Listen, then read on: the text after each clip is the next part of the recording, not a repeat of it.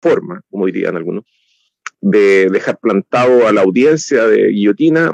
Eh, hemos abierto de todas maneras la emisión, em, una emisión improvisada, eh, porque no, como señalaba, no tenemos la presencia de Juan Francisco. Si es que aparece, eh, rebobinamos y, seguimos del programa. Lo, lo, que vamos a hacer es eh, dar una sinopsis del, de lo que está ocurriendo en materia internacional y luego de eso vamos a abrir los micrófonos eh, aprovechando el éxito que tuvimos ayer abriendo el micrófono en el estallido, por si usted no lo vio, lo puede rememorar en el canal del ZN o en el canal de, de esta emisora Radio Guillotín. Y, mm, y, por lo tanto usted podría opinar, sabemos que tenemos un público excepcional, así que mm, eh, me parece que Hugo por ahí tiene el teléfono, lo, lo, lo puede dar en... Estamos con problemas en el YouTube, no estamos saliendo, ahí estamos saliendo, ahí ya estamos, dale nomás, estábamos parados. Ya, pero alcanzamos a. Eh, eh, vuelvo con todo, con todo. Cuento todo de nuevo. No, dale nomás, si ya está funcionando. Ya. Parte, parte de eh, nuevo explicando por qué no estamos todos. Porque. Ya. No estamos todos, faltan los. no, el, el, cuento acá es que no ha llegado Juan Francisco Coloane, no tenemos noticias de él, así que es imperativo en un medio de comunicación cumplir con los horarios y cumplir con los compromisos. Eh, esto no es una reprimenda a Juan Francisco, porque podría eh, estar pasando por algún momento eh, difícil y nosotros lo ignoramos. Esto lo digo porque es imprescindible en los medios de comunicación de todas maneras salir al aire y por lo tanto vamos a hacer el programa de todas maneras, un programa improvisado en donde vamos a realizar una sinopsis, una sinopsis de lo que está ocurriendo en materia internacional, y al mismo tiempo vamos eh, y, posteriormente vamos a abrir los, el, el, teléfono para que llame el público. Sabemos que contamos con un público excepcional y aprovechando que tenemos la plataforma recién configurada para recibir llamadas telefónicas, eh, nos vamos a, eh, vamos a aprovechar de utilizarla. Eh, Hugo les va a poder dar el, el teléfono. Nos encontramos acá con Hugo en los controles para Radio Guillotina, Hablemos del Mundo, emisión especial sin, sin si es que él llega, se suma y, nos, y rebobinamos. Asimismo, Juan Francisco también podría llamar por teléfono si es que está en, en otras circunstancias y podríamos eh, también de ese modo conectarnos. Bueno, eh, nos encontramos con una situación internacional en que hay eh, noticias que siguen llegando desde la zona de, Ucrania, em, principalmente el avance del ejército ruso, la rendición de las posiciones de, el ejército, de, este ejército de la OTAN, que, que al mismo tiempo está disfrazado, este, este ejército financiado eh, por la OTAN y, no solamente apertrechado por la OTAN, sino que también comandado por agentes de la OTAN, en donde también hay, eh, hay eh, militares de países de la OTAN. Se, ha detenido a militares estadounidenses, a militares ingleses, operando en territorio mm, ucraniano la, mm, la, rendición que hemos tenido es en, la, en un gran complejo acerero. Recordemos que eh, esta, esta zona de, de, Ucrania, que es donde, está, donde han existido los combates más feroces en el último tiempo, es una de las donde se encuentran las siderúrgicas más importantes de, de producción de acero, que se va principalmente hacia el oriente, el, en esta acerería, eh, que es una acerería que, si mi memoria no falla, casi centenaria, eh, está acabada con muchos túneles por producto de la explotación mineral y al mismo tiempo eh, por las medidas que se tomaron en distintos conflictos, especialmente en la Guerra Fría, en donde, por lo tanto, un complejo de búnkeres. En este complejo de búnkeres se um, parapetó el batallón de Azov. Bueno, el, el, mm, es interesante esto del eh, este tema eh, que, en general pasa por alto. Eh, yo trato de poner el énfasis en algunos elementos de juicio que van más allá de la información para, para que el público también aprenda eh, determinadas cosas. Eh, hay eh, la información que yo tuve a mediados de la, a mediados de la semana es que había algo de 3.000 detenidos por parte del ejército ruso. y también desde los, desde los medios oficialistas rusos se, se, difundía la información de que ellos iban a ser tratados como terroristas. Quizás la palabra terrorista no es la más correcta. Todos sabemos la connotación que le dio al terrorismo el gobierno estadounidense desde George Bush, hijo. Eh, de todas maneras, el concepto de terrorismo es un concepto que tiene un poco más de tiempo. En Chile nos toca frecuentemente que se trate el tema del terrorismo. Em, yo suelo dar la siguiente definición y, desde luego que no es una definición para nada pacífica, porque eh, hay una, una um, obsesión por tratar de desnaturalizar el término terrorismo. El terrorismo consiste en la aplicación de tácticas de guerra en tiempos de paz. Eso es el terrorismo. Y por lo tanto de ahí se derivan sus consecuencias. El, el terrorismo no existe la posibilidad del terrorista individual, que, que cierta cierta doctrina estadounidense, colombiana, incluso chilena ha tratado de poner eh, sobre, eh, sobre la mesa. Eh, bajo nuestra particular ley antiterrorista se han juzgado casos como terroristas, casos individuales.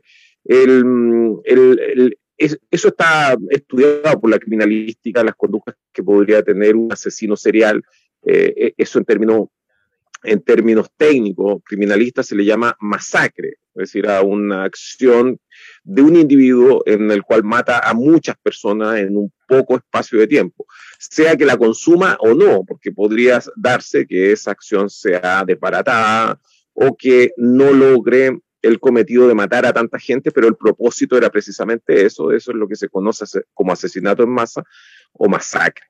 Em, el, eh, el, término eh, se, le llama masacre. De hecho, hay algunas películas que ocupan ese término y ese término está bien empleado.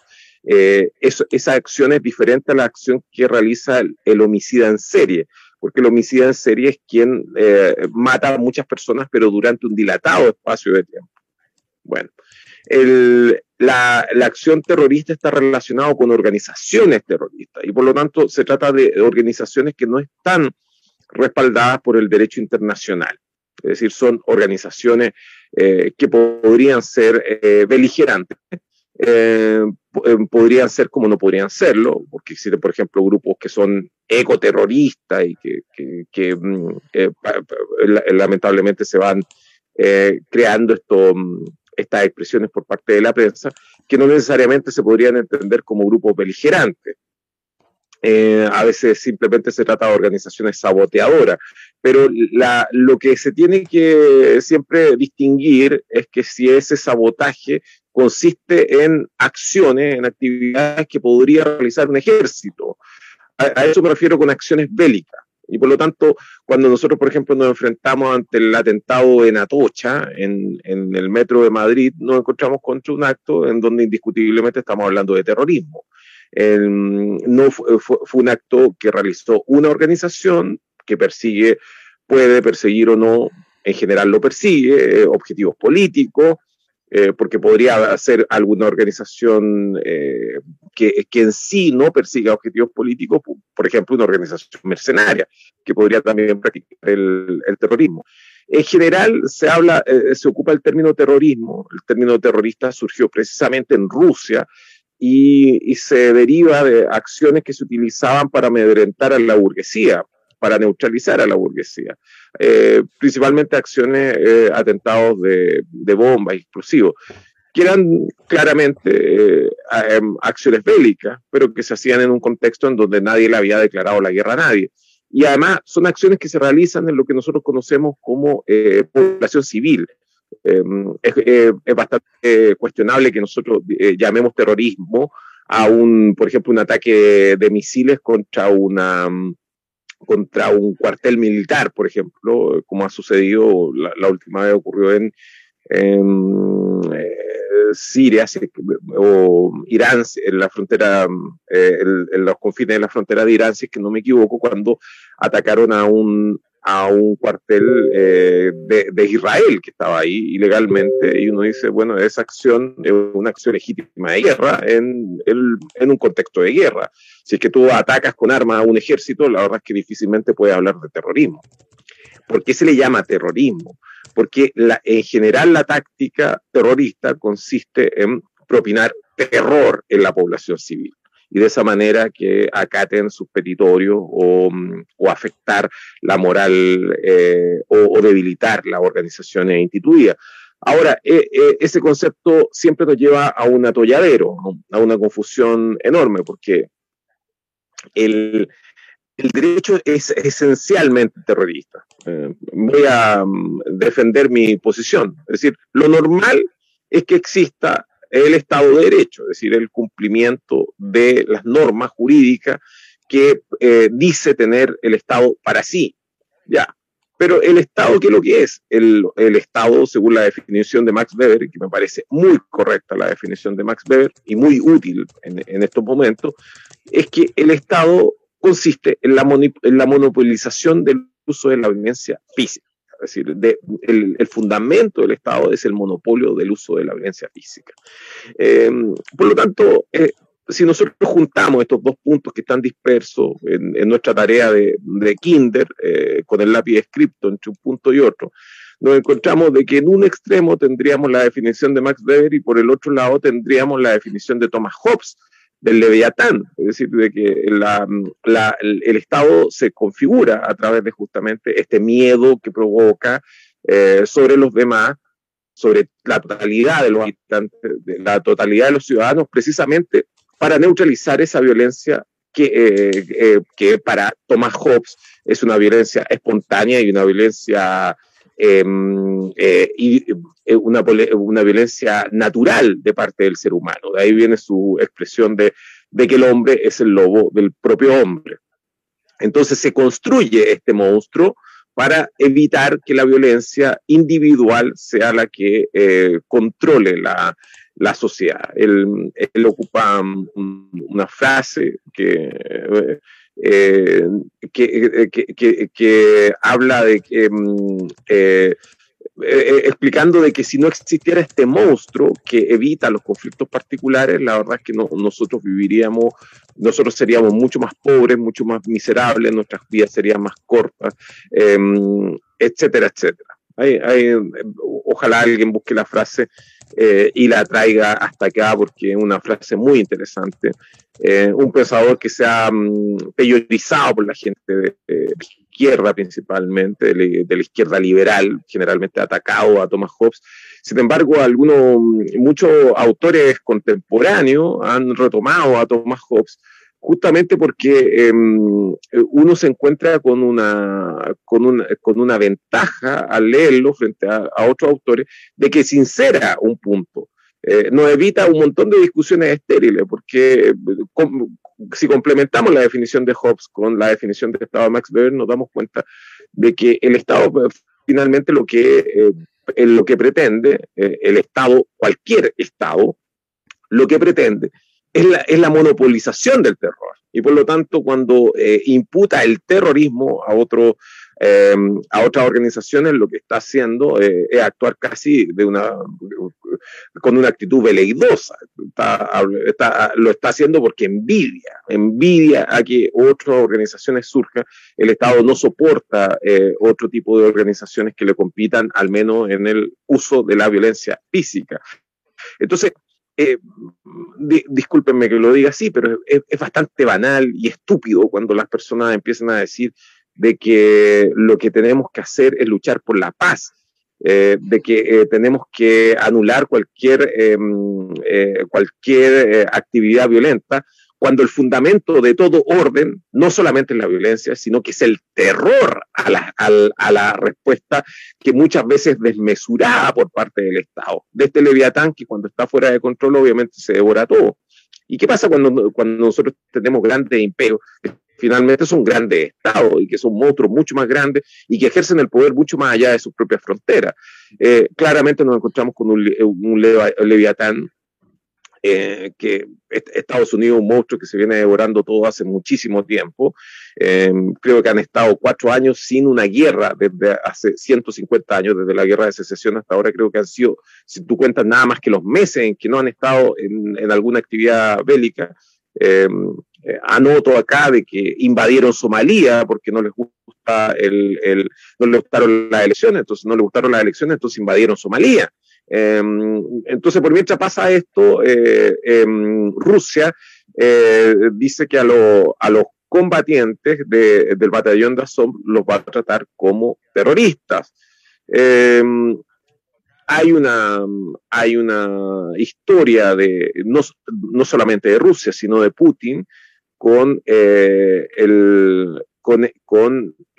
ese concepto de terrorismo. No sé si uno no domina el ruso, Em, no sé si será precisamente el término que ellos emplean o es la manera en que se traduce desde, nosotros, pero eh, eh, la, lucha antiterrorista eh, del gobierno ruso, principalmente Vladimir Putin, tuvo un punto de inflexión cuando hubo un ataque de independentistas chechenos en, un teatro ruso y, luego también en un colegio y en donde los grupos mm, de asalto de, Rusia eh, propinaron dos golpes letales y devastadores frente a esas organizaciones.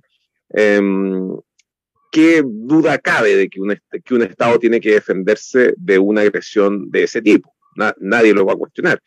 Lo que sí podemos cuestionar es que, eh, es que se le diga a terroristas, por ejemplo, a, a los del batallón de Azov. Em, el, nombre correcto y el nombre preciso sería entenderlos como combatientes irregulares. Eh, se trata de combatientes irregulares porque, como lo he mencionado en otros programas, em, eh, también acá en el mundo eh, está absolutamente prohibido que existan em, grupos armados de mercenarios.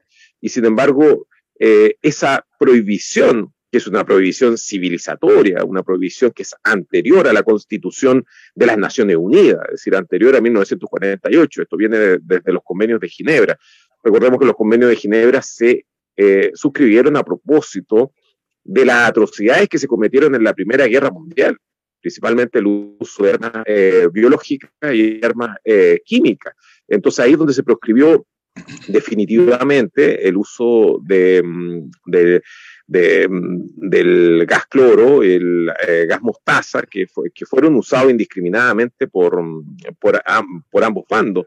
Em, la, nota mm, al pie de página de eso es que Inglaterra en esa misma época en que se estaba prohibiendo usó gas cloro y gas mostaza en posiciones en el Medio Oriente, lo que se llama Medio Oriente, y también en la India. Y, así y, la, colonialistamente esos ataques con gases comenzaron en África y también hay testimonios de que se usan en América. Eh, sin irnos más lejos, en Chile se están ocupando eh, armas químicas eh, en contra de la población civil eh, en tiempos de paz que se manifiesta pacíficamente, ejerciendo su derecho a manifestarse. Me refiero a las armas químicas que ocupa Carabineros, que están absolutamente prohibidas. La, la, el hecho de que sean armas urticantes, no, no lo, que puede usar Carabineros es una arma disuasiva. Eh, ellos dicen no letales, pero no, el límite no es que sean no letales, el límite es que eh, eh, primero podríamos también explicar cuánto ha muerto a través del uso de ese armamento no letal. Em, eh, ellos están arrojando químicos a la población civil y eso está absolutamente prohibido. Y, nuevamente, nuevamente anoto de que Carabineros no se manda solo, depende de la autoridad em, de turno, porque eh, el Estado es el monopolio del uso de la violencia física y el, uso de la, y el uso de la violencia legítima dentro del Estado de Chile lo controla el jefe de Estado, que viene a ser el señor Gabriel Boric. No, no es el señor Yáñez.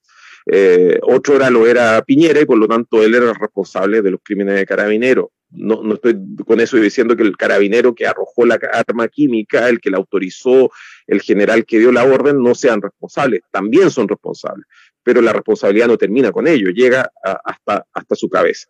Bueno, fueron detenidos en, en, la, en la siderúrgica de, de, de, Ucrania, que ya, ya, ya no es Ucrania, eh, un terreno que, mm, que está ocupado por las fuerzas militares rusas, y por lo tanto estamos a la merced de lo que haga el ejército ruso, si es que se quiere instalar ahí, anexionarse o, mm, o parapetarse ahí, desde ahí avanzar hacia el resto de Ucrania, o simplemente quiere, mm, eh, bueno, eh, eh, esto, esto simplemente tiene que ver con poder.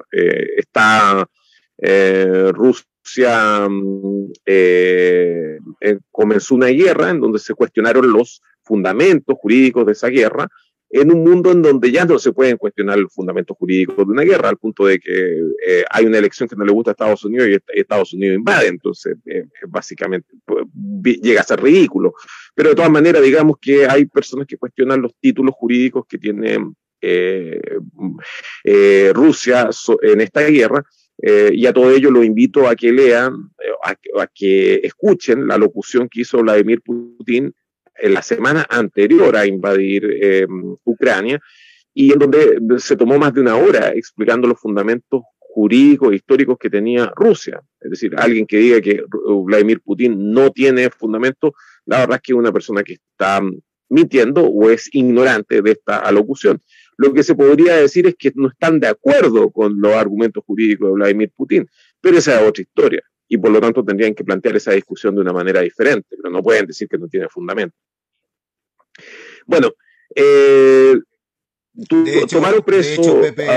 De hecho, Pepe, Escobar destaca en la última entrevista que le hicieron, destaca ese punto que es uno de los elementos que decide, eh, la, que hace gatillar la decisión de, eh, de enfrentar la guerra, porque él, lo indica. Incluso fue antes de que también indica sobre el, el discurso de Zelensky sobre el tema de la producción de armas y sobre los laboratorios. A través de su, de, su jefe de Estado, Vladimir, sumatoria de argumentos que son todos coherentes entre sí, que confluyen en lo mismo, entre ellos argumentos que no tendrían por qué darse eh, si es que eh, las Naciones Unidas estuviera cumpliendo su rol.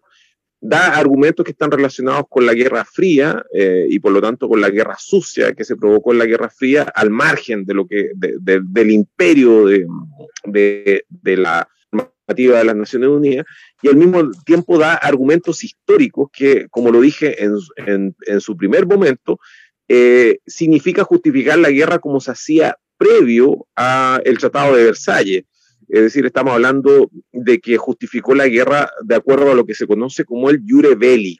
Es decir, nosotros eh, no estamos invadiendo Ucrania porque Ucrania le pertenece a Rusia, siempre ha sido ruso, y por lo tanto eh, esa, es la situación, ese argumento histórico no tiene ningún tipo de sustento si es que nos tomamos en serio la, Carta de las Naciones Unidas que, parte, que parte reivindicando el, el derecho a la autodeterminación de los pueblos por lo tanto, desde, desde la óptica de las Naciones Unidas da, lo mismo esa reivindicación. Vale lo mismo que si, no sé, si, si Chile dijera que Tacna le pertenece, que Tacna siempre ha sido chileno, eh, o, o, o, que dijera que, no sé, que Neuquén siempre ha sido chileno.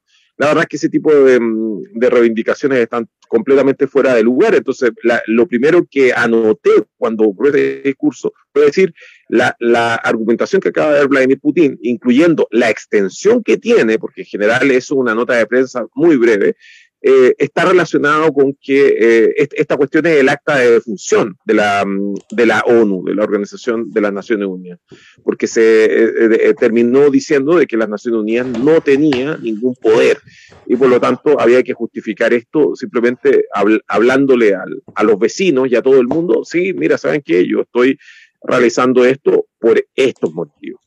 Bueno, eh, son combatientes irregulares y son eh, un, grupo organizado de combatientes irregulares porque eh, los, combatientes, desde que tenemos los convenios de Ginebra, incluso anterior al convenio de Ginebra, esto viene desde el tratado, siempre recuerdo el, olvido el nombre de este tratado, que fue el tratado que dio origen a la Cruz Roja, a la Cruz Roja Internacional. Esto se hizo a finales del siglo XIX después de la eh, batalla de Solferino. si es que no me equivoco, la batalla de Solferino se dio dentro de la cruenta guerra que fue la, justamente la guerra de Crimea.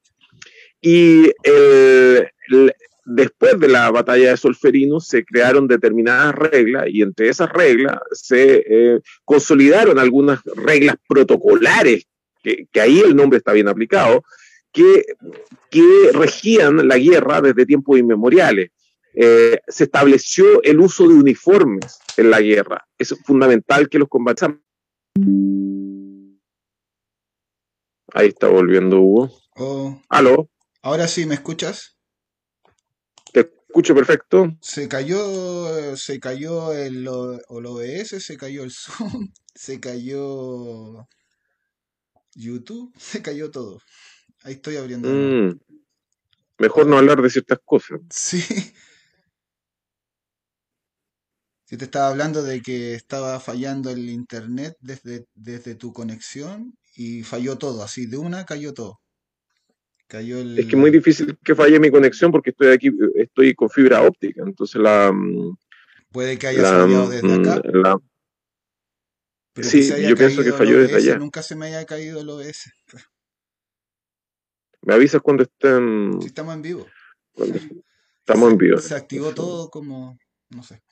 ¿Qué es lo que pasó? Sí, eh, cosas que, mm, que sorprenden. Bueno, hay, hay, hay gente que se, se, sorprende todos los días de cosas que no debería sorprenderse. Eh, de ahí viene el Twitter se enteran. Antes del estallido yo hablaba del mochatismo, de que los mochati todos los días andaban sorprendidos por esto y, y aquello. Em, eh, yo sé además que este tema lo han ocupado Tirio y Troyanos, pero, pero claramente mm, eh, en este caso aplica, no sé si está sonando. Sí, está bien, está escuchándose bien.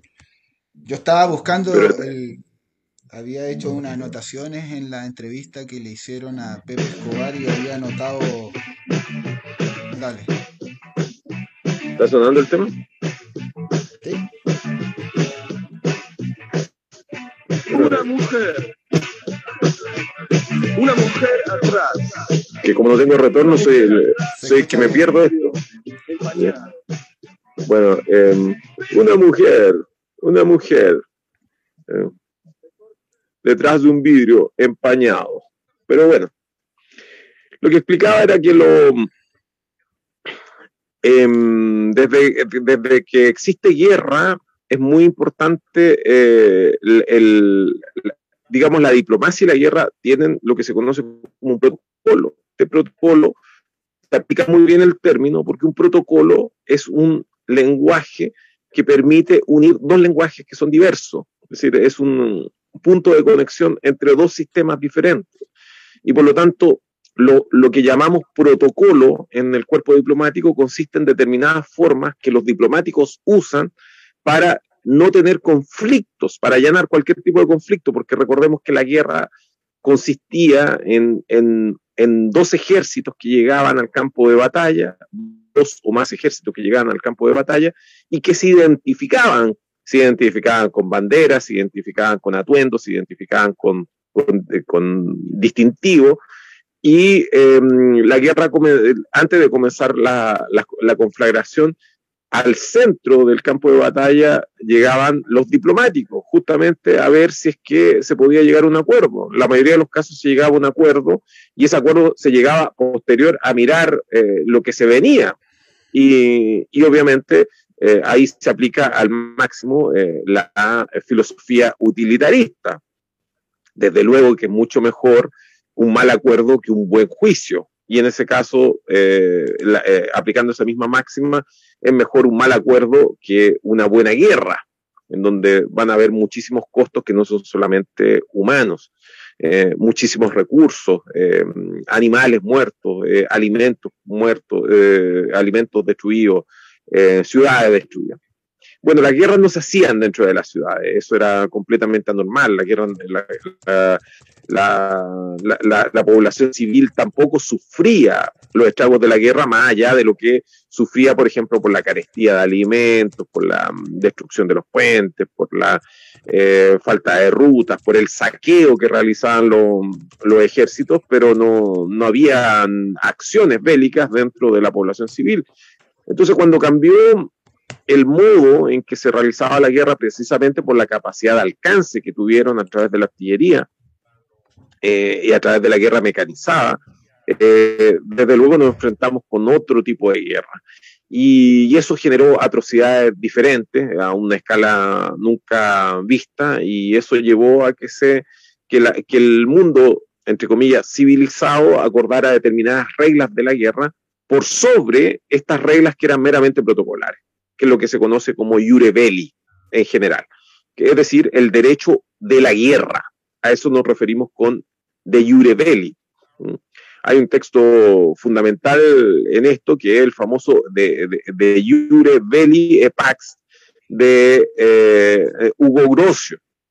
Hugo Grocio, jurista flamenco, es decir, un jurista eh, que bajo el tiempo actual sería eh, ubicado en Holanda, y, pero si nos atenemos las fronteras de esa época, él pertenecía al imperio español de Carlos V, porque el eh, Flandes era, eh, pertenecía precisamente a em, España. Bueno, el, eh, esto es nada más que una anécdota.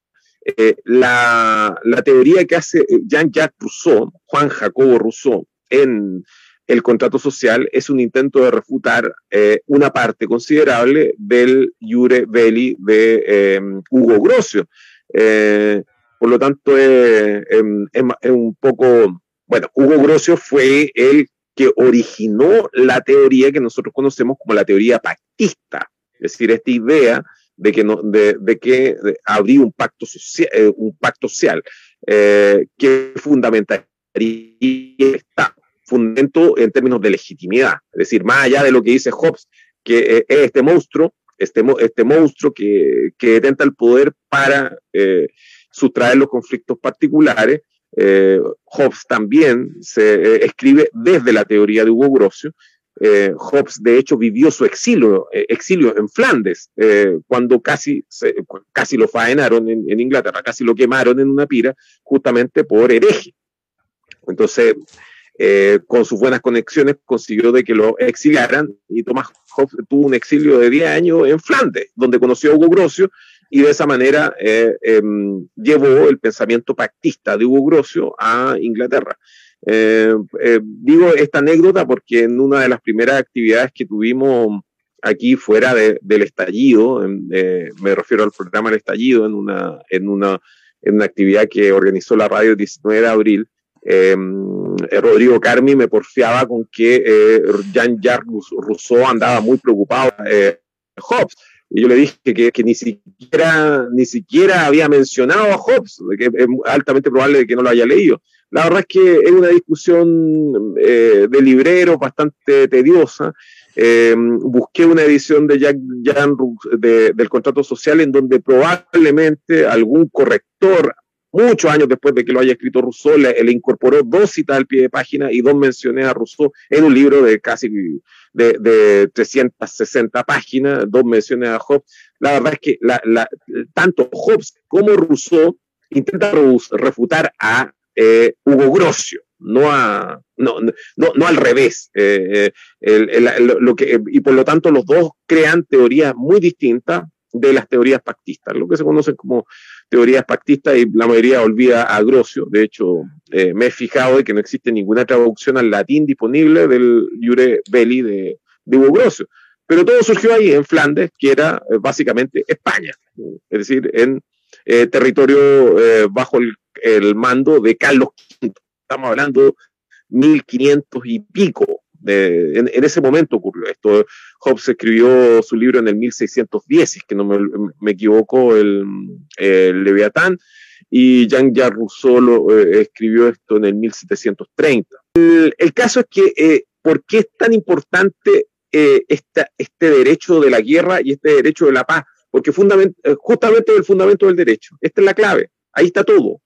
Eh, durante, durante mm, eh, desde 1948 en adelante, que, fue, que, se estableció la, Organización de Naciones Unidas, nosotros entendimos de que la paz, digo, la guerra estaba prohibida, porque las Naciones Unidas se, se constituyeron con el fin de terminar con todos los conflictos.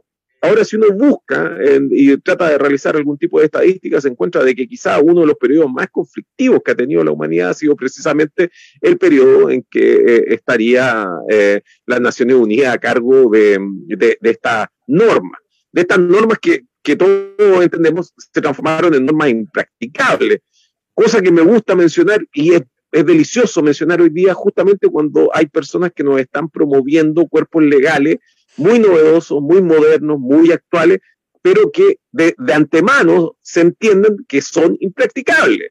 Entonces, la Organización de las Naciones Unidas ha significado un costo enorme en burocracia, eh, un costo enorme también en vida humana de personas que han estado esperando que las Naciones Unidas hagan algo, eh, por mientras los están bombardeando. ¿Para qué vamos a pasar revista de todos los pueblos?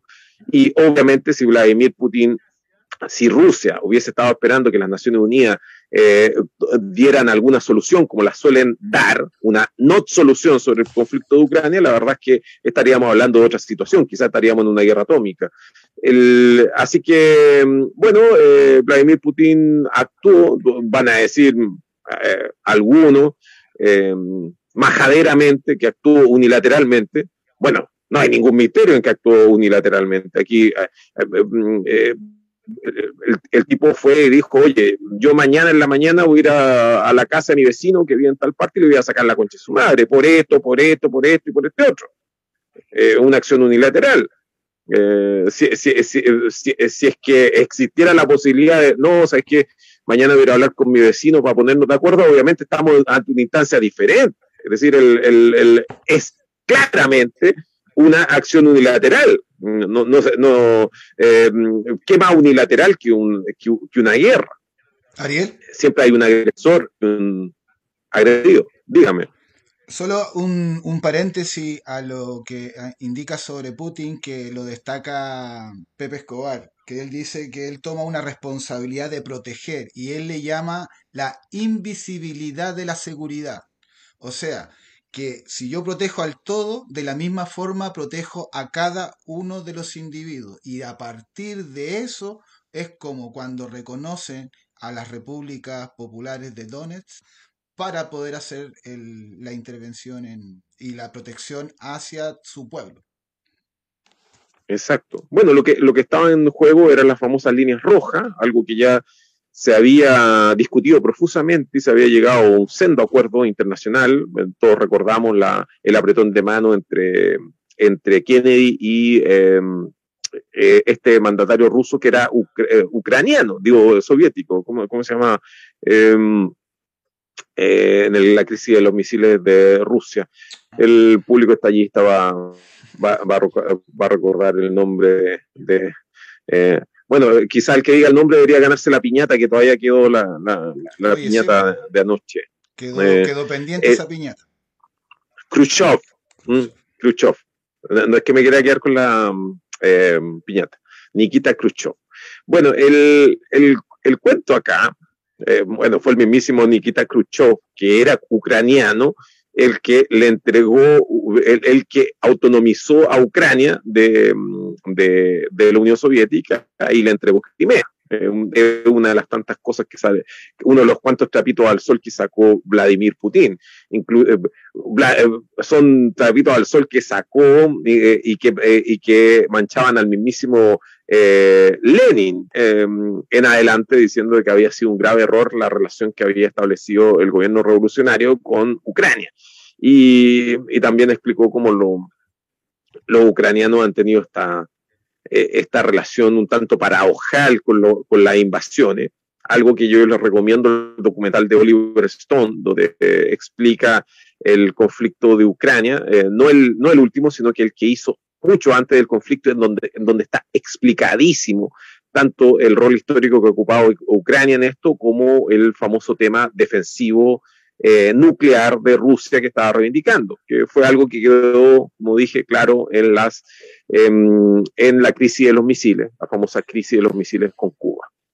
Al detener a, a estos em, em, mercenarios terroristas, distintos nombres le coloca la lo que, lo que es importante es que no nos perdamos de vista que son eh, beligerantes, son eh, combatientes irregulares.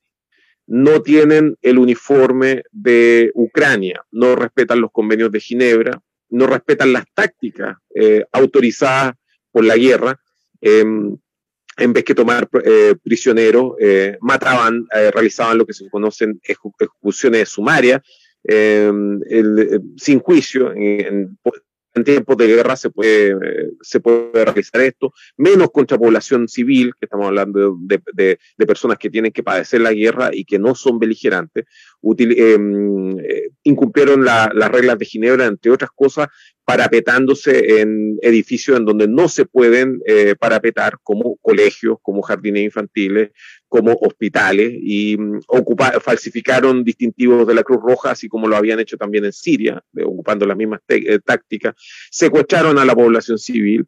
Eh, esas técnicas que, que ha estado realizando también contaban con la anuencia del gobierno de, de Volomir Zelensky, de, este comediante, em, de, de, este infame comediante, eh, y al mismo tiempo el respaldo y la bendición de la Organización de Estados Americanos, la OTAN. El, la, esas tácticas eh, del todo cuestionables eh, e ilegales, había, había, había bastante conveniencia en que la utilizara el batallón de Azov, este, esta organización irregular, porque así Ucrania decía, oye, no, si en realidad no, no, es el ejército ucraniano el que lo ha realizado, lo han realizado otras personas, en esta típica forma en que se ocupan los grandes tiranos, los grandes criminales eh, de la humanidad para desentenderse de los conflictos. Eh, ahí, uno, uno podría extrapolar eh, nuestra situación particular como nación, como país,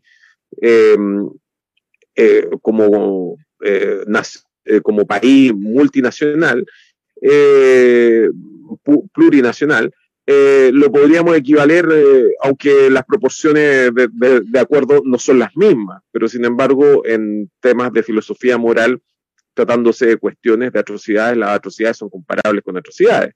no, no, no, no, son cosas que admitan clasificaciones cuantitativas pero mm, las explicaciones de Volomir Zelensky son bastante parecidas a la, estas explicaciones, me refiero en sordina, que realizan los agentes oficiales u oficiosos de Volomir Zelensky, son bastante parecidas a las que realiza el gobierno que tenemos en Chile respecto a las atrocidades que comete Carabinero o las atrocidades que va a cometer el ejército de Chile, la Marina y la Fuerza Aérea en la, en la nueva invasión en el Walmart.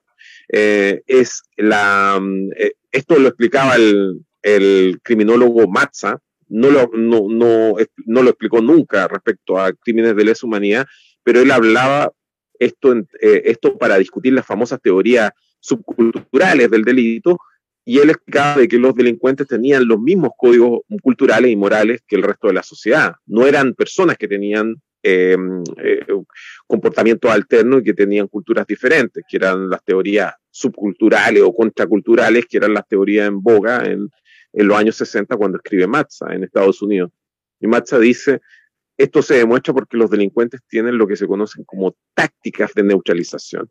Y esas tácticas de neutralización consisten en excusas burdas que dan respecto de su comportamiento, de manera de que su comportamiento pueda ser encuadrado dentro de la moral dominante. Entonces, ¿qué es lo que dicen los delincuentes comúnmente y anota Matza? Eh, no, es que yo no, yo no robé ese televisor, me lo encontré botado. Cualquiera que haya tenido experiencia carcelaria como investigador, como operador, como eh, abogado, conoce ese tipo de argumentos que dan eh, las personas que nosotros conocemos, así como tomándolo como un conjunto, sin entrar en, en sutileza, como el AMPA o como el, el AMPA criolla, eh, es muy común ese tipo de de tácticas de neutralización que estudió mm, en, eh, eh, con investigaciones de campo el criminólogo Matza. Em, la, la, parte interesante, interesante eh, es horrendo, pero es interesante en términos intelectuales y, el público lo está en este minuto, me imagino, anotando y buscando información sobre esto, es que los criminales de lesa humanidad recurren a esas mismas tácticas de neutralización.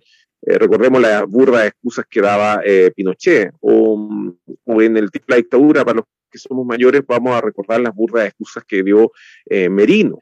Están las burdas excusas que dio Sergio Díez ante la, el plenario de la Organización de Naciones Unidas, si no me equivoco, eso fue en el año 1983 las excusas que dio Sergio Nofre Cajarpa, las excusas que dio mm, Sergio Fernández, eh, Alberto Cardemil y por supuesto el más infame de todo, que un conche su madre que sigue ahí impune, que es Francisco Javier Cuadra, que él dio las excusas correspondientes, eh, tácticas de neutralización, una vez que quemaron a Carmen Gloria Quintana y a Rodrigo Negri. Bueno, Asimismo, vimos estas mismas tácticas de neutralización del gobierno de Bachelet eh, en el asesinato de Jaime Mendoza Colío o de, eh, también el gobierno de Piñera en el caso de Catrillanca, en donde las declaraciones las dijo Andrés Chadwick, también Luis Mayol, otros tipos que están impunes, y el mismísimo Sebastián Piñera.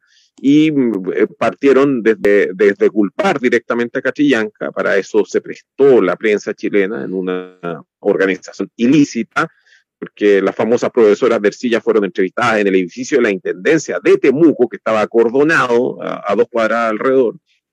Y, bueno, toda esa, esa historia truculenta nos hablan de las famosas tácticas de neutralización que tienen los criminales de lesa humanidad. Entonces, parte de esas tácticas de neutralización en los delincuentes de lesa humanidad concluirían ahora, sí, dígame. Te comentaba de que la nueva directora de Corfo de la Araucanía, la socialista, había estado participando en la operación Huracán y en el asesinato de Jaime Mendoza Collido, ahora que lo, que lo comentas. Mira, mira qué casualidad. Eh, y se sigue negando el involucramiento de em, personas de la talla de Lucía Damer, por ejemplo, en, en, en, en, operaciones que culminaron con la muerte de Santiago Maldonado en Argentina eh, con el, la detención y el encarcelamiento de Facundo Jones Guala acá en Chile, eh, que son acciones de, de, terrorismo de Estado. Eh, ese otro algún día vamos a hablar, lo que se conoce como terrorismo. Alejandro Kirch también estuvo destacando eso en el pasado martes, cuando, cuando Kiko le hizo la entrevista. Hacía esa asociación. Perfecto. Perfecto. Bueno, ¿Y, qué ocurre eh, cuando, cuando se dice que eh, los lo actos em, em, deleznables, como, una de las tácticas de neutralización típica de, los defensores de Pinochet, fue que eran excesos? Eso desde los, desde los defensores de Pinochet más blandos, aquellos que aceptaban que sí existían atrocidades. Eh, y ellos hablaban de excesos. Eh, en vez que hablar de una política em, de Estado dedicada al exterminio y, a, veces a la retaliación contra el propio pueblo chileno por algún momento ha tenido la loca idea de emanciparse. Em, el, caso es que eh, la, eh, esas tácticas de neutralización persisten eh, en el, los operadores políticos de nuestro gobierno dicen de que los se mandan solos, cosa que es algo completamente falso y obviamente es algo que está absolutamente ya aclarado y resuelto por nuestra propia legislación. Cuando Chile se demoró 20 años en realizar las normas adecuatorias de la, mm, de, de, la Convención de Roma sobre crímenes de lesa humanidad. 20 años se demoró en dictar las leyes. Eh, eh, y se dictaron las leyes que penalizan los delitos de lesa humanidad en Chile. Ahí está perfectamente claro de que los pagos no se mandan solos y de que, de que esos eh, crímenes eh, descansan sobre la responsabilidad del de el jefe de mando último, que es el jefe de Estado. Y eso pasa también por el ministro del Interior. Em, tenemos, eh, nos enteramos de que el, Instituto Nacional de Derechos Humanos, que es una organización satélite de la Organización de Naciones Unidas, depende, digamos, trata de ser autónoma porque lo que intenta hacer la, el INDH es justamente cumplir el Estatuto de Roma, entendiendo de que los estados no pueden a sí mismos estar observándose. Entonces, por eso se construye una organización que supuestamente es autónoma y que se vincula directamente con la, el sistema internacional de derechos humanos y al mismo tiempo el Estado le da dinero para que tenga cierta autonomía y se alimenta también de las organizaciones locales de derechos humanos. Pero sin embargo, el, Instituto Nacional de Derechos Humanos estaba, estaba eh, funcionando como una y sigue haciéndolo como una agencia más del Estado de Chile, eh, realizando eh, parte de las tareas de la política de, eh, terrorista, de terrorismo de Estado del gobierno de Piñera e incluso manteniéndola, porque recordemos de que es muy importante el, para el encubrimiento de los delitos y obtener la impunidad, que es una, una parte fundamental del terror, eh, de esa manera se establece una distancia entre aquellos que podemos matar a tu familia y aquellos que nunca nos van a tocar un pelo. De esa manera se consigue el acatamiento, lo que se conoce en sociología como la dominación. esa dominación se hace a través del terrorismo. Consulta Ariel, ayer hablaste, efectivamente, ayer hablaste sobre el tema de los derechos humanos y la cultura de los derechos humanos y ahora que si lo vemos en el contexto internacional, Acabas de mencionar también el poder. Entonces, ¿cómo, cómo creo que es interesante que se pueda bajar esa, esa, relación del poder que se pueda ver en un ejemplo con los derechos humanos y llevarlo al, al, terreno interno para poder entender sobre esa cultura que le, ayer criticabas. Sí, eh, eso nos lleva a un tema. Hoy día el, el Instituto Nacional de Derechos Humanos.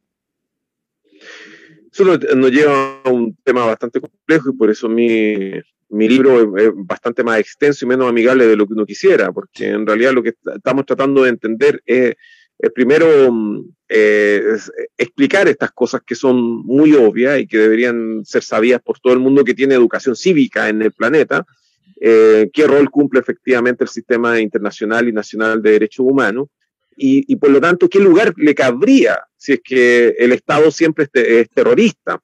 Por lo tanto, por eso también dejé al margen esto del terrorismo de Estado, porque eh, habría que reconocer de que existe una esencia terrorista eh, del Estado, pero hay determinados actos que exceden esa normalización de, de, terror interno y ahí ya estamos decididamente hablando de actos de terrorismo de Estado, crímenes de lesa humanidad, en los cuales el Estado chileno eh, estuvo y está involucrado porque eh, hay una conjura de parte de, una multiplicidad de organizaciones y de agencias y de individualidades destinadas a, mm, a, proveer la impunidad por los crímenes que se cometieron en octubre y no solo eso, a persistir en la mm, comisión de delitos de lesa humanidad.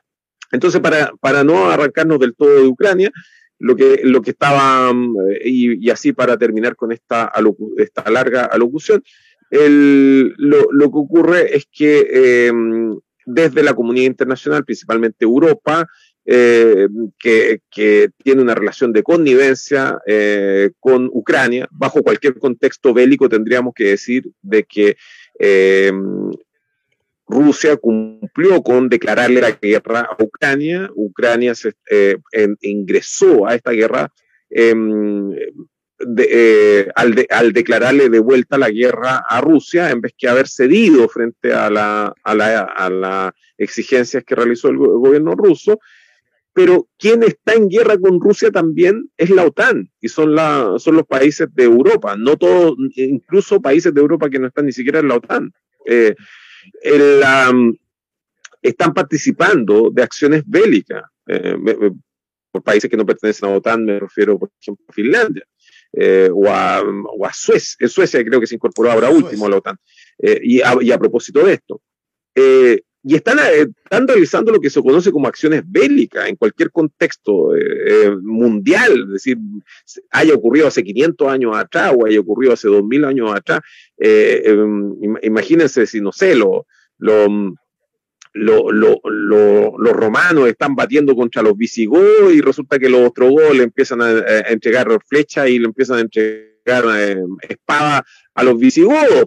Obviamente, Roma no solamente está peleando contra los visigodos, sino que también contra los ostrogodos, porque el, el, el, hecho de proveer de armas es un acto bélico, es un, eh, es un acto bélico al punto de que en, el, en la Segunda Guerra Mundial y en la Primera Guerra Mundial llevó a que se incorporara, por ejemplo, eh, Estados Unidos a la Primera Guerra Mundial, porque justamente Estados Unidos estaba pertrechando a Inglaterra y a Francia, a expensas de Alemania.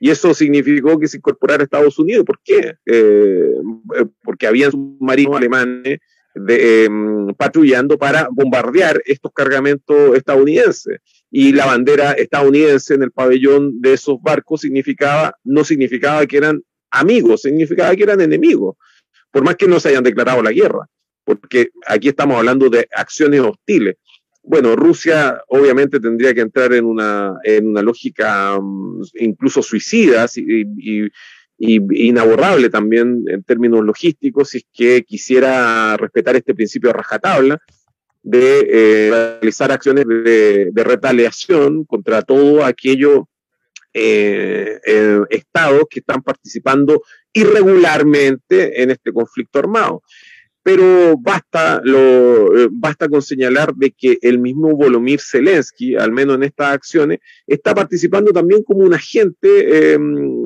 eh, un agente al margen en esta cuestión, porque Volomir Zelensky eh, dice que el batallón de Azov es como el es como el batallón de Azov de Chorenger, porque pertenece al, al ejército ucraniano como no pertenece al ejército ucraniano así respetando lo que sería el meme. Eh, si quieres es Ucrania, si quieres no es de Ucrania. Y en el batallón de Azov nos encontramos con un grupo de combatientes que vienen de distintos lados de Europa, combatientes que estuvieron matando gente en Medio Oriente hasta hace muy poco tiempo, y también miembros eh, oficiales de, ejércitos regulares, de fuerza española, eh, inglesa, noruega. Me, parece que hay, una lista bastante extensa de mm, personajes capturados que graban a un, a un oficial de Estados Unidos comprando en Ucrania. Así que ahí es un poco la, la, la, demostración de que...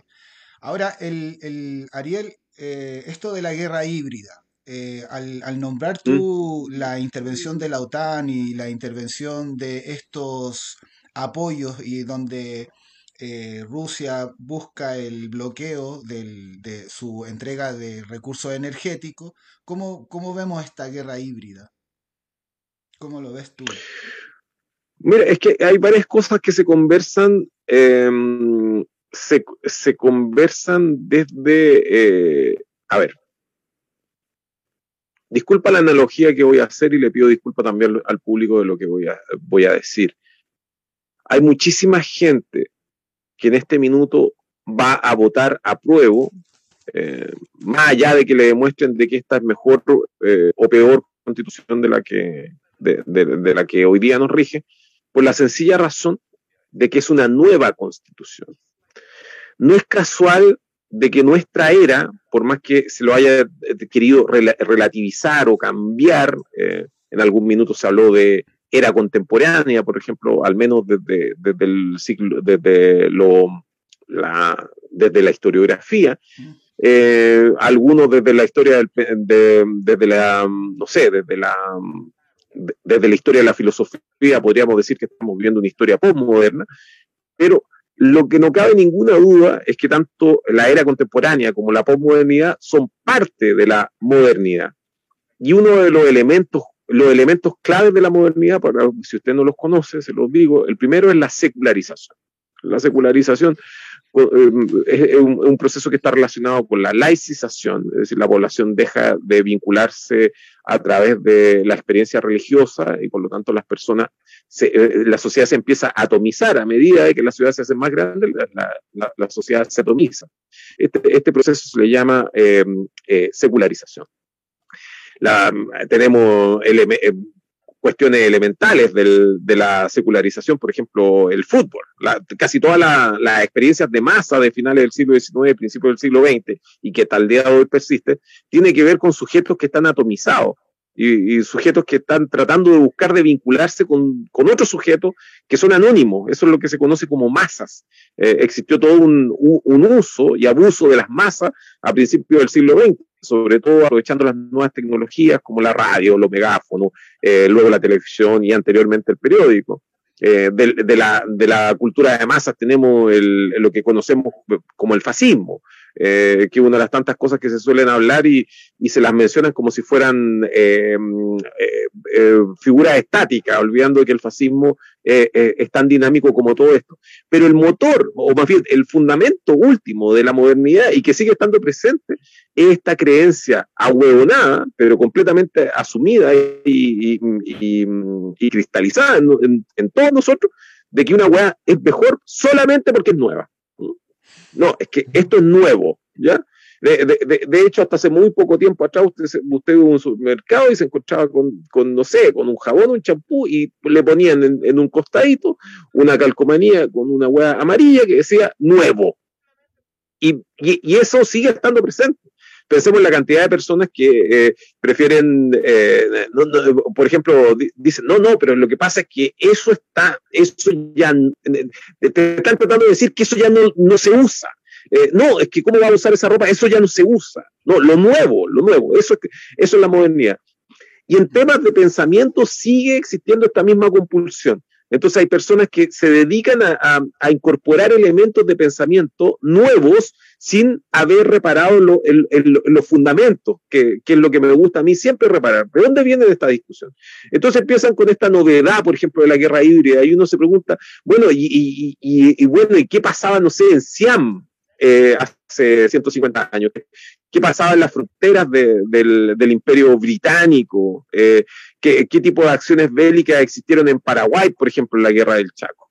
Entonces, hay entre la necesidad de, estar preocupado de la novedad y, el, eh, y en la necesidad que tienen algunos de, poner comida en su plato y por lo tanto tienen que escribir tesis novedosas respecto a weas que no son tan novedosas y tienen que y, se, y, y la, la, compulsión por escribir eh, libros, entonces está esta cuestión de empezar a bautizar las cosas, lo que Immanuel Valles en algún minuto le, llamó, eh, él, él, él hacía la analogía con, e, con estas carreras que se hacían en Estados Unidos, eh, ajineteadas, para eh, clavar bandera y, y, ser propietario de determinadas hijuelas que el, que el Estado, de que los Estados Unidos regalaba a los colonos. Eh, eh, pesca furtiva le llamaba Immanuel Wallenstein. A, a, esta necesidad de crear nuevas disciplinas o crear nuevos conceptos para entender las cosas. Y, y mucho de eso tiene eh, lo que se habla de guerra híbrida, aunque yo no discuto de que sí tiene bastante mm, razonabilidad. Igual, igual, igual, por ejemplo, eh, en esta disputa que habría entre, entre lo que sería esta lectura estratégica estadounidense versus eh, la, la, la, la, posición, digamos, hegemónica quizá en, en Rusia en este minuto, que es la de Dugin, existen, eh, eh, eh, se, ponen a colación algunas de estas cosas y, este tipo de cosas interactúan. Eh, más allá de, de, de, esa, de esos elementos que son interesantes, a mí, yo, yo prefiero concentrarme en, un, en, en, lo que yo veo que es nuevo en esto, eh, más, allá de, de, que, más allá de que ya dije que soy un anticuado, que no me gustan las weas nuevas, porque en realidad no me gustan las weas nuevas en sí mismas, yo no, no confío, de, de, hecho esto funciona hasta en la ingeniería, eh, eh, un, un, un, tornillo o un acero que, que, tiene 100 años de funcionamiento va a ser mil veces más confiable que la última weá que te están vendiendo, porque tú sabes que hay weones que te la están vendiendo por más que la patente, te, lo, te traten de meter en la weá en Instagram y te digan, no, es que esto tiene los nuevos sistemas. Ahí vemos, por ejemplo, la cantidad de sistemas eh, inteligentes, entre comillas, que tienen los autos y suelen fallar y uno dice, pucha, eh, ¿cómo no acordarme de, la vieja mecánica en donde, puta, habían hueones que ocuparon esos viejos principios mecánicos que venían de, de, de Arquímedes, incluso de antes de Arquímedes, y, máquinas que si uno las cuida bien siguen funcionando, etcétera, etcétera, etcétera. Pero en fin, sin perderme eso, lo, el aspecto que yo rescato es que es que lo que ocurre es que el, capitalismo está en una crisis de, de, término, está en una crisis terminal y eso hace de que la, eh, que, que, que, que, la guerra se transforme en, un, en una constante porque es parte del, del colapso civilizacional. Eh, la guerra y la agresión, justamente porque el, el capitalismo, este leviatán, pensemos que el capitalismo lo que ha conseguido es consolidar a grosso modo un gobierno mundial.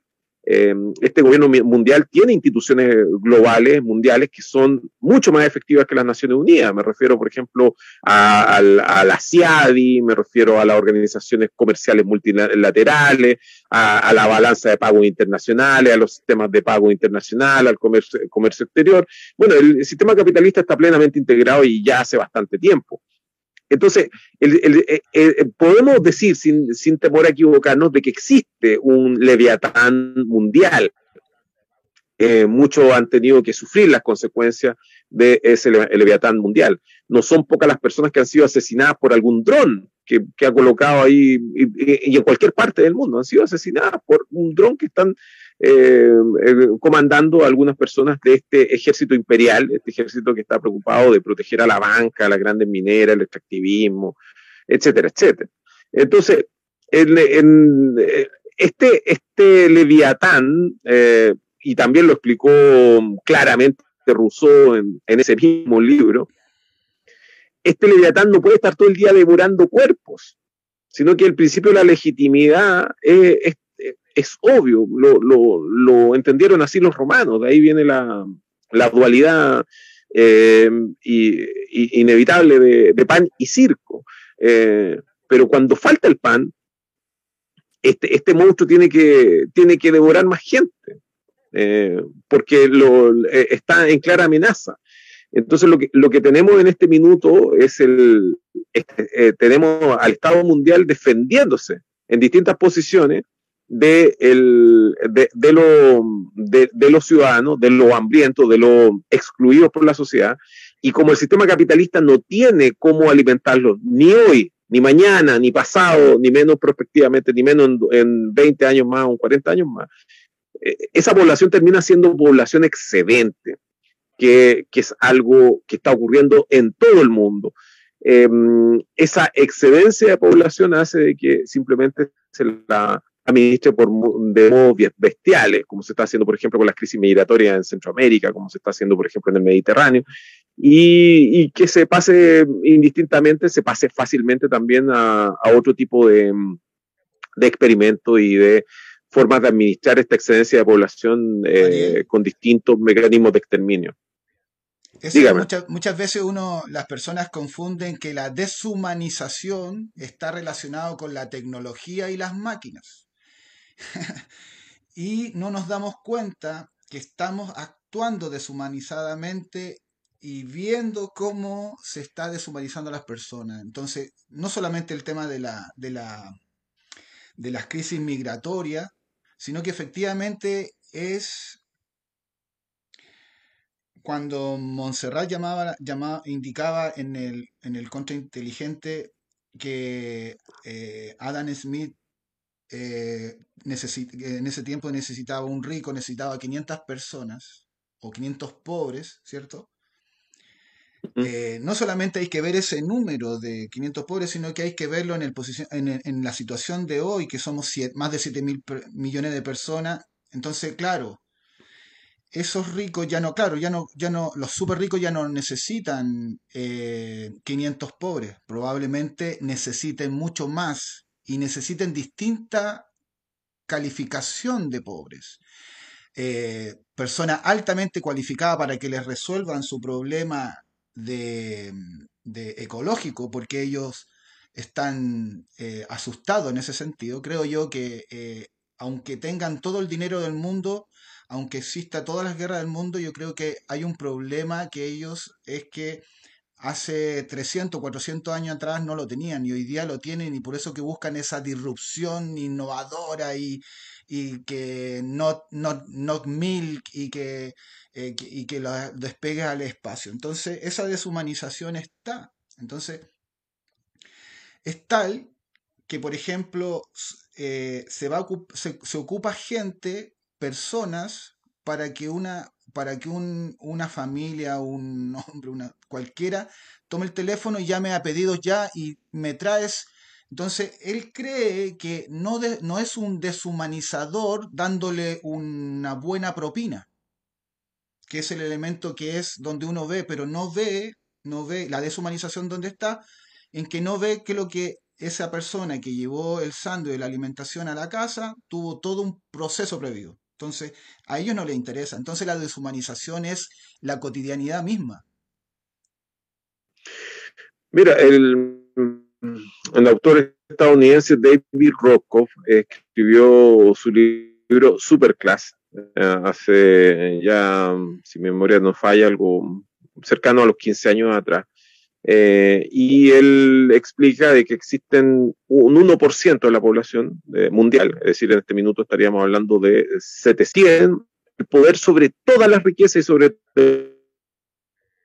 Así que esa, esa mm, explicación que hace Adam Smith de, de, que un rico necesita a un pobre, bueno, si, si pensamos que ese rico necesita también mandos medios, que ese rico además tiene hijos, eh, personas que no necesariamente, eh, eh, digamos, él es la de una familia que probablemente podría ser muy grande, eh, la verdad es que nos encontramos con la misma relación, una relación que eh, hasta hace, hace, hace, mucho tiempo atrás ha sido negada porque se lo considera una, una posición marxista. No nos, olvidemos, no nos olvidemos nunca que el libro, el, el, la, la, gran obra de, de Carlos Marx, El Capital, se escribió en Inglaterra y se escribió en Inglaterra basándose eh, tanto en los eh, economistas escoceses, entre ellos el más destacado es Adam Smith, como en este, este gran eh, comerciante judío llamado David Ricardo, que trabajó justamente en Inglaterra, y de ahí viene la tesis sobre la plusvalía. Entonces, la, las personas que han estado eh, eh, viviendo de los beneficios de la plusvalía, estando en, siendo lo, lo, los que controlan el sistema capitalista, han estado en todo momento conscientes de esta situación. Y por lo tanto, eh, se, se, molestan y actúan de manera despiadada cuando las, la, cuando las personas, el, el pueblo llano, este concepto viene de la Edad Media, cuando el pueblo llano se entera, eh, por lo general, muy tardía y atropelladamente, eh, pero a, que sea más tarde ya no va a.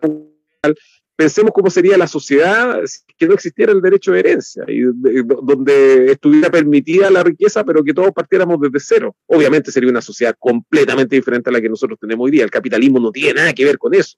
No, pero nos dicen que el capitalismo precisamente es esa organización que predomina, es que el esfuerzo personal eh, consigue esos resultados.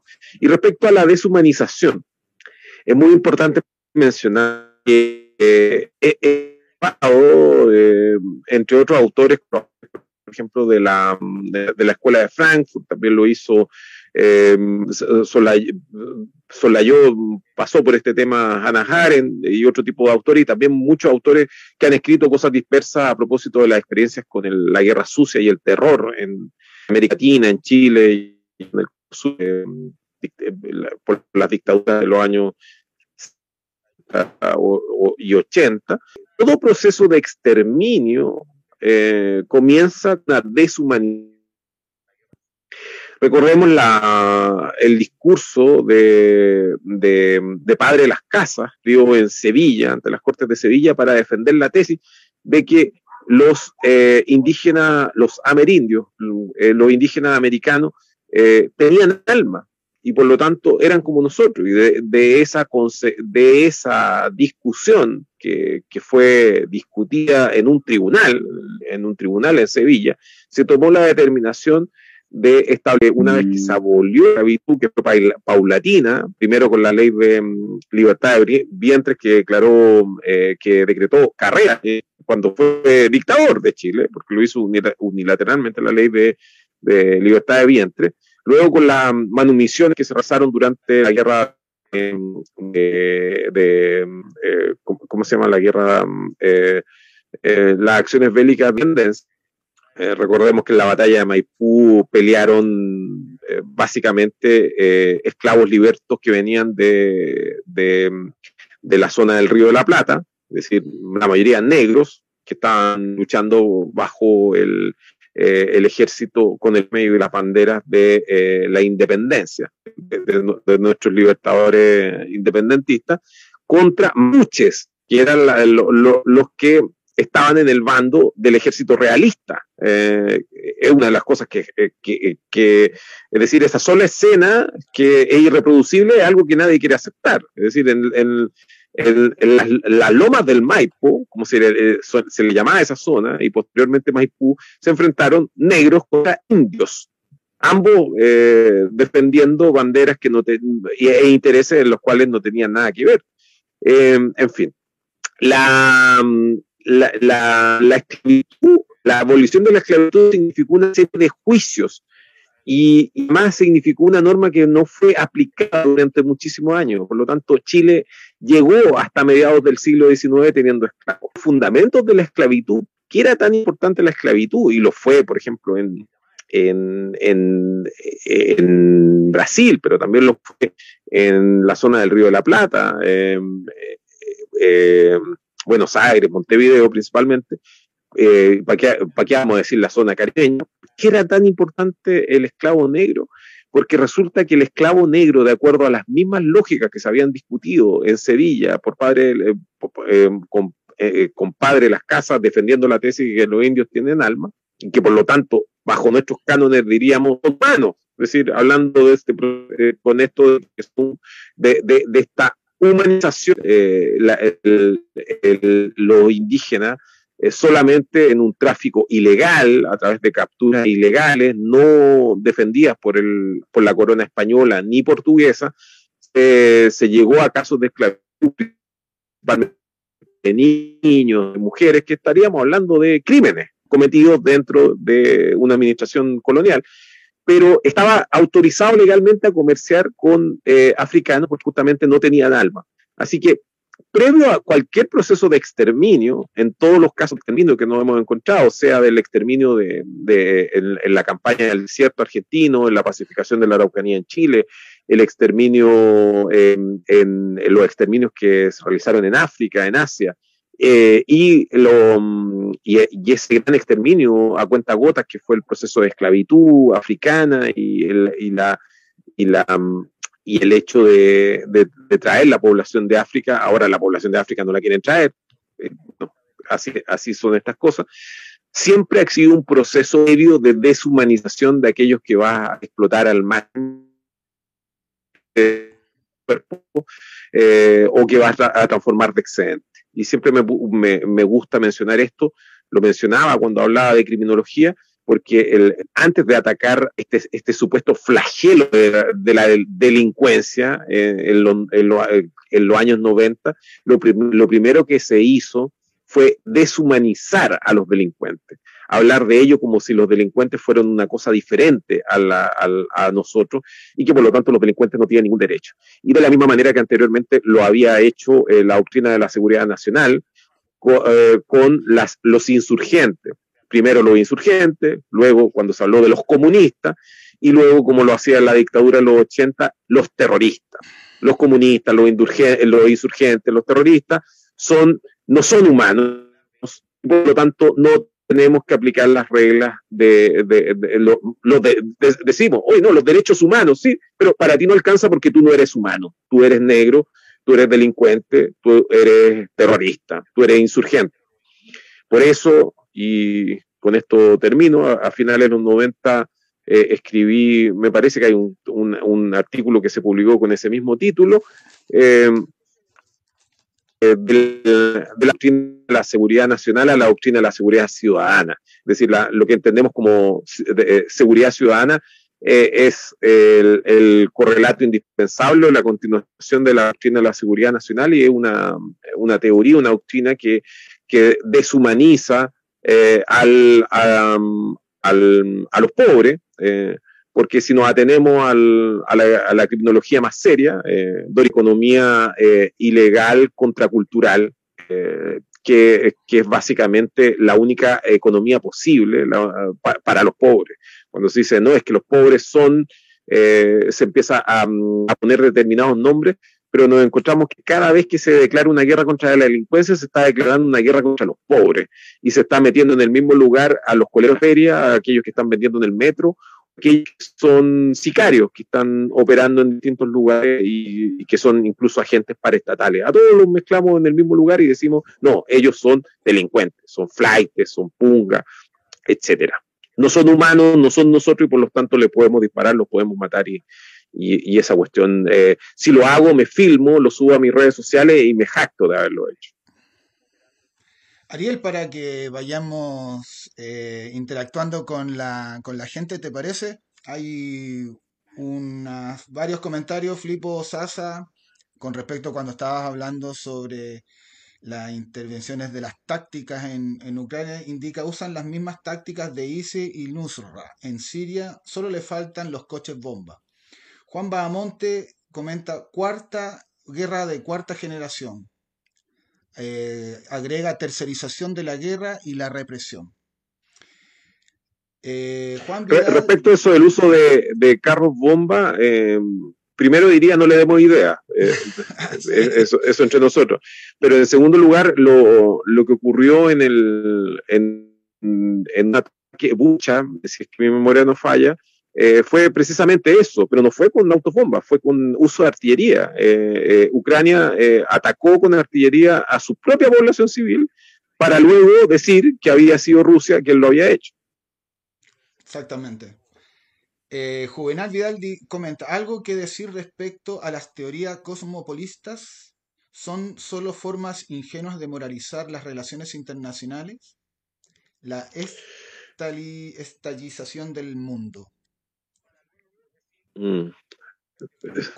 la, la, verdad, dale. Cooperson habla, esas tácticas de neutralización fueron aplicables a los, estallidos, a los estallidos oculares o al asesinato de la reportera Francisca Sandoval o a la periodista golpeada brutalmente en comisaría María Soledad Osorio.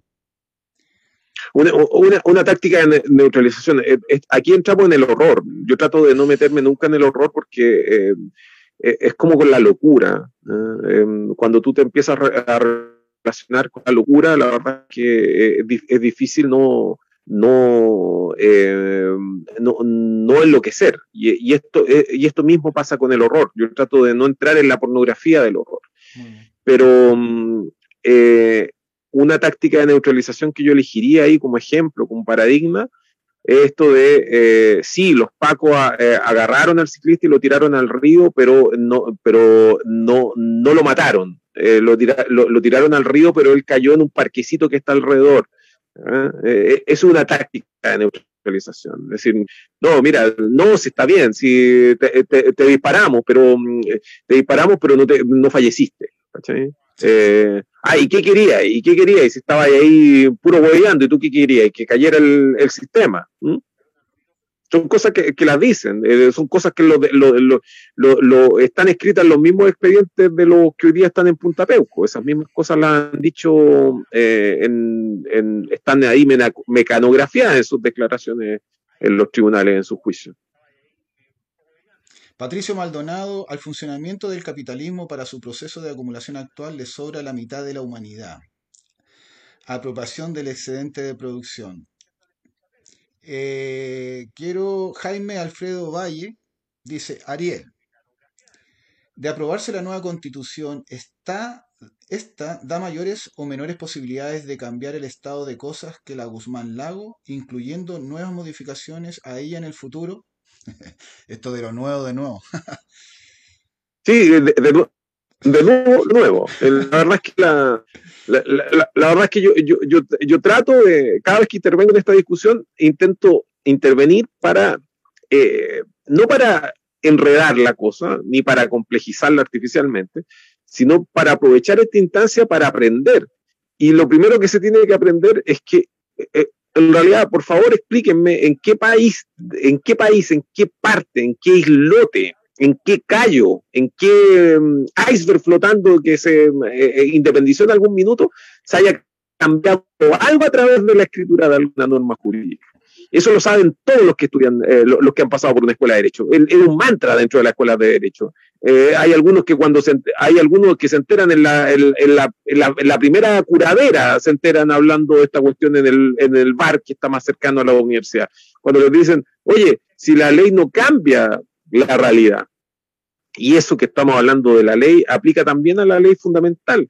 lo que hacen las normas jurídicas, eh, las normas jurídicas tienen que, em, eh, tienen, tienen que eh, construirse atendiendo a la realidad, a la actual configuración de, de fuerzas que existen en una sociedad, o esas constituciones fracasan, colapsan son desacatadas masivamente, eh, llevan a crisis peores y terminales, etcétera, etcétera. Eh, las constituciones políticas, nadie hace la revolución a través de una constitución política. Eh, yo creo que la caricatura, y esto se debe investigar en el futuro, quizás en este momento por los arqueólogos del futuro, probablemente así como están las cosas arqueólogos extraterrestres, nos van a poner a nosotros de ejemplo como el, país más legalista. no, es que, no es que dicen que Chile es Virgo, yo creo que algunos algunos eh, astrólogos han dicho eso, eh, el, pero eh, yo tengo muy buena opinión de los Virgos, incluyéndote, Hugo. El, el, el caso es que el, la, esta, esta, mm, esta, este carácter ritualista que tendría el chileno, de acuerdo a la tipología de Robert Merton, el sociólogo Robert Merton, en donde existirían eh, sujetos que son eh, ritualistas. Los ritualistas cumplen las reglas sin, sin eh, cuestionarse si esas reglas tienen, tienen un fundamento o no. Es decir, el ritualista se preocupa de cumplir la regla. ¿Ya? entonces, se ha dicho que sociológicamente los chilenos somos, correspondemos muy bien a ese término de ritualista pero esto ya es, la, el máximo que uno podría creer. se ha dicho también de que nuestra izquierda es institucionalista, pero de ahí a que tú tengas cuadrada a la izquierda de Chile creyendo que va a cambiar el país a través de una constitución que ni siquiera escribieron ellos, es decir, una constitución que ni siquiera escribimos nosotros, una constitución que no escribió la izquierda. Y que, cree que va a cambiar las cosas a través de esas normas que además no alteran en lo más mínimo lo que son las correlaciones de fuerzas existentes, ni, tampoco cambian en lo más mínimo en lo esencial, el régimen que tenemos desde la dictadura, incluyendo lo anterior que había, porque la constitución de 1980 no es tan radicalmente diferente a la constitución de 1925 ni a la constitución de 1833. Es decir, hay una clara continuidad en, todo esto. Entonces, le, están, le están poniendo eh, vela al santo equivocado, es lo único que puedo decir. El... en un momento llegaron muchas. eh, Diego, ah, no, eso la quiero dejar al fin. Dice Alicia, Alice Lucifer, lo que sucede es que los abogados son muy egocéntricos y creen que si cambian un papel por otro, entonces hacen un gran cambio. Eh, eh, Francisco Olimac, progres y fachos son antirracionales, antimodernos, antiuniversales, son parte del mismo orden, la globalización financiera, impulsan la deshumanización. Bonifacio Quintana comenta, Chile más legalista que la China de Xi Wang. Claro, e, e, ese era, ese era el punto al cual yo quería llegar, es que, que, los arqueólogos del futuro, que probablemente sean extraterrestres, nos van a poner ejemplo a nosotros como la, una civilización que colapsó a través de su legalismo. De hecho, se van a, se van a escribir caricaturas y cuentos de niños respecto a, nosotros, un, un poblado extraño, en donde toda la gente creía que era muy importante una constitución política la discusión que hemos tenido sobre nuestra constitución es absolutamente pelotuda. Ah. En, Venezuela se hizo una revolución y después se escribió la constitución y se demoraron como ocho años en escribirla. En, Bolivia se hizo una revolución y después se escribió la constitución y también se demoraron ocho años. En Ecuador se hizo una revolución y, después se escribió la constitución y también se demoraron Exacto. Y, acá en Chile resulta que estamos creyendo que si no ha hecho ninguna revolución, vaya a escribir una constitución que escribiste en, un año y medio y que te la soplaron al oído del más allá y nadie quiere decir quién es el más allá y resulta que va a cambiar todo mágicamente. Eh, una, constitución además que, que, abre, abre las puertas y le pone rieles a la, a, la línea ferroviaria, eh, le pone rieles ahí donde no habían rieles para que se lleven los recursos que nos van quedando en este país y resulta que, ay no, es que todo va a funcionar porque es nuevo. No, porque no, no, no es, porque, porque ya, ya no nombran a la Elisa Loncón, pero van a nombrar cada uno va, va, a hablar de su respectiva animita, va a decir, sí, es que intentaron, trataron de hacerlo mejor, como si esa weá importara, weón. ¿Sabes la cantidad de weones que hay en el cementerio que están muertos justamente porque intentaron hacerlo mejor? Si esa weá no importa. Lo que importa es que si consiguieron el objetivo o no lo consiguieron. al menos, eh, si, lo que querían era escribir una nueva constitución que, que fuera mejor a la, que fuera mejor en, en, estos sentidos, en estos sentidos, más democrática, que, em, eh, que em, nos diera mayor control sobre nuestros recursos naturales, que permitiera un rol em, eh, primordial de parte del Estado para reconstruir nuestra economía, algo que va a ser fundamental en los tiempos de crisis, en los tiempos de colapso civilizacional que estamos viviendo. Bueno, nada de eso tiene la nueva constitución. Así que yo, eh, entonces yo no entiendo la fetichización y la, obsesión por hablar de esta constitución y el hecho de tratar de decir que es algo distinto a la constitución de 1980 cuando no es más que una mera reforma de la constitución de, 1980. Además, pues, eh, bueno, Diego, Diego comenta, Colombia también tiene la constitución más bonita del mundo.